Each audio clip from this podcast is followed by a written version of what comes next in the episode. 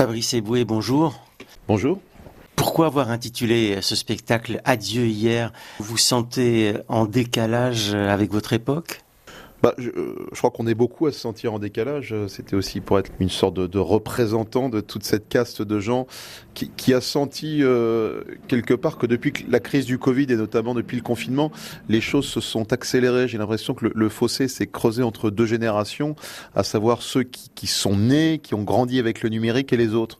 Donc moi, je, je divise la société globalement et ce monde aujourd'hui en deux parties. Ceux de l'ancien monde, qui n'ont pas connu les, les réseaux sociaux, qui n'ont pas connu ces, ces outils numériques et ceux du, nouveau monde contre, je dirais, 0 et, et 30 ans. Euh, voilà, donc c'est pour ça que je me dis que je, sens, je me sens plus proche aujourd'hui d'un homme de 90 ans en EHPAD que d'un jeune de 20 ans. Voilà, on appartient à cet ancien monde, tout simplement.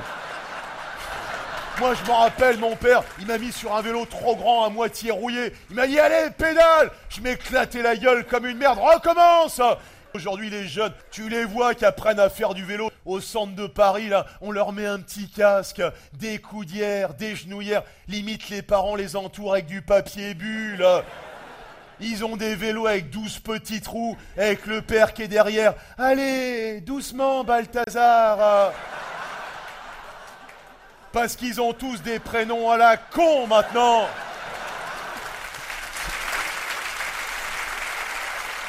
Fabrice Eboué, vous aimez bien pousser jusqu'au bout euh, ce personnage réactionnaire et vieux con, comme vous dites, euh, que vous incarnez.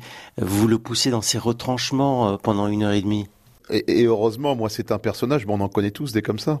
Et heureusement qu'on les a pour animer les, les, dîners de Noël. Alors, ils sont un peu grincheux, ils vont souvent un peu trop loin.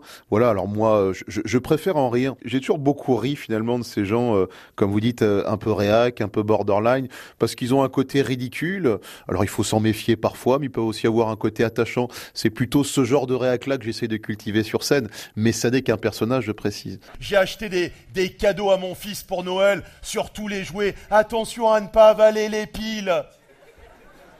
C'est vrai que nous, à l'époque, on se gavait.